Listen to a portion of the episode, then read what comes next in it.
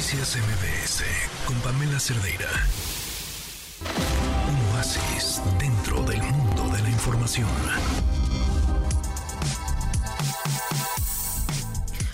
Cinco de la tarde con tres minutos. Adán Serret, ¿cómo estás?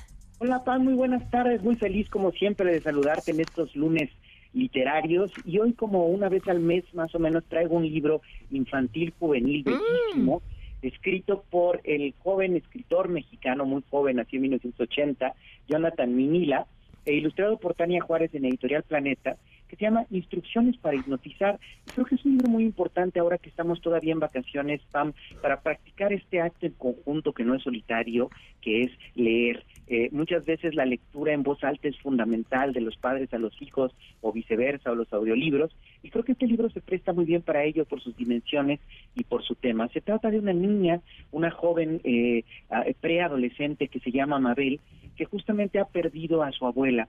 Ella perdió a su abuela, que era la persona que con quien jugaba con ella, quien más le tenía paciencia, pues sus dos padres están ahogados en el trabajo, hasta parece, dice, que duerme con la corbata, a veces el papá, la hmm. mamá está todo el día detrás de una computadora llena de papeles, y el abuelo está tristísimo porque perdió a la abuela y parece que eh, ya no quiere estar aquí. Entonces, a Mabel le llega una mochila, una caja, una maleta en donde vienen una serie de cartas instrumentos e instrumentos que deja su abuela, que hay allí instrumentos de magia, porque según empieza a ver la niña en la carta que, le manda, descubre que su abuela fue maga en algún momento y le dice que hay unos conjuros que va a hacer para que su familia se transforme. Ella le cuenta allí unas palabras mágicas que no puede decir y siempre le dice bella y mágica Mabel. Así que acerca, se acerca primero con el gato que es Uraño, empieza por ponerle una cadenita al gato y el gato en poco tiempo queda hipnotizado. El gato queda hipnotizado, empieza a caminar por la cuerda floja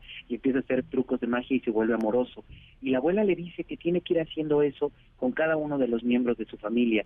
Es muy interesante porque la comida es aburrida, la vida es aburrida, nada es lo que le gustaría a esta niña Mabel y empieza a hacer estos conjuros, estos hechizos con cada uno de sus miembros de su familia y los empieza a transformar. Entonces es muy bello cómo eh, incluso desde la muerte la abuela le dice cómo transformar a su familia, le cuenta la historia de su vida y es esa comunicación que siempre es muy bella, epistolar, que también hemos perdido, la comunicación por medio de la palabra, el hecho de que alguien ya no está aquí en esta tierra pero nos siga diciendo cosas importantes. Es un libro muy breve, Pam, no les voy a contar el final que sigue sucediendo para que ustedes lo lean pero cómo se trata de, a veces con un poco de magia, de vestirse diferente, de comer cosas diferentes y de romper la rutina, a los adultos que también fueron niños y saber cuál es la esencia que no se debe de perder. Y creo que una de las cosas más fuertes y más importantes que dice este libro es que la adultez no existe, si significa ser aburrido, si significa vivir detrás de una computadora, si significa nunca ver a los demás, a quienes están al lado, y sonreír y jugar cada día. Entonces es un libro muy interesante. Y estas estas eh, instrucciones para hipnotizar me recuerdan un poema de, Quevedo que dice nada me desencanta el mundo me ha hechizado como mm. si ves la vida tal cual como es es un hechizo bellísimo. Y ese hechizo a veces por extraño que parezca es ver la realidad, ver que somos divertidos, que nuestras caras son chistosas, que podemos divertirnos eh, de otras formas y que ser adulto no significa ser serio y formal, sino que tener una familia y querer tanto a tus padres, a tus hijos, a tus abuelos, en fin, es un libro muy bello, hipnotizar, eh, instrucciones para hipnotizar de Jonathan Minil. Oye, si lo encuentran, ya lo busqué por tres plataformas distintas, está agotado. Ay, pues ahorita le voy a escribir a la editorial para que lo suban y luego luego pongo los links de donde lo pueden encontrar en, en, ahí en, en, mis redes sociales. Muchísimas gracias, Adán, pero antes de irnos tenemos las recomendaciones del público. Escuchémoslas. El libro que yo recomiendo es El desafío del amor, que habla cómo llevar las situaciones en un matrimonio. Soy Alexa, me gustaría recomendarte la trilogía de Buenos días, princesa del autor Blue Jeans.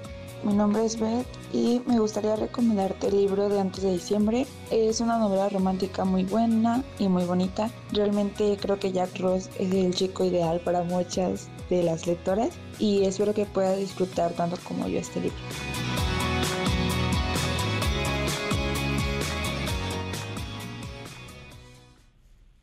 ¿Algo que agregar, Adán? Pues me encantan todas y están en la sintonía de instrucciones para hipnotizar, cómo estar en la familia y redescubrir el amor, cómo encontrar la diversión en este mundo, así que me gustan muchísimo, aunque ninguna la conozco, debo decir. Oye, y ahora que aprovechando que recomendaste un libro infantil, yo eh, batalla, o sea, va a haber hacer que los hijos lean. Hay dos, ¿no? Que te vean leer y tengas la suerte que te quieran imitar, o pues ponérselos ahí sobre la mesa y que también que tengas la suerte que se interesen. No, no hay recetas. Pero me funcionó mucho y nunca lo habría pensado eh, un libro de trabalenguas. Ah, claro. O sea, como, y chistes. Me encanta, Pam. ¿Cuál es? Trabalenguas para niños y, y, chistes cortos. Y entonces de pronto te das cuenta que eh, pues eso, no sé si es el reto, si es qué, ¿no? Cada niño tendrá su interés. Este hizo que le dedicara como mucho más tiempo y muchísimo más atención a algo que normalmente le alcanza más rápido. Claro, Pam, yo, creo que a veces la lectura tiene un defecto que parece demasiado seria y un principio fundamental de, de, la literatura es que es divertida y divertida en un sentido de la propia lengua, que es difícil de decir, o lo que se ocurre, se oculta en los otros sentidos, o la sorpresa que hay en los chistes.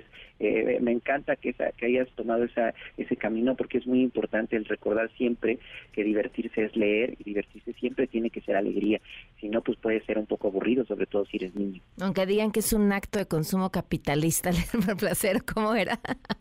ah, claro, que no se lea por placer porque es un acto capitalista. No, bueno, ya lo dice el padre del ensayo Montaigne cuando habla de los libros y dice no hago nada sin alegría tiene que ser, por supuesto, el placer, porque el placer, eh, la, la, maravilla de las cosas inútiles está en la literatura y el placer solo es útil para uno mismo y para contagiarlo, ¿no?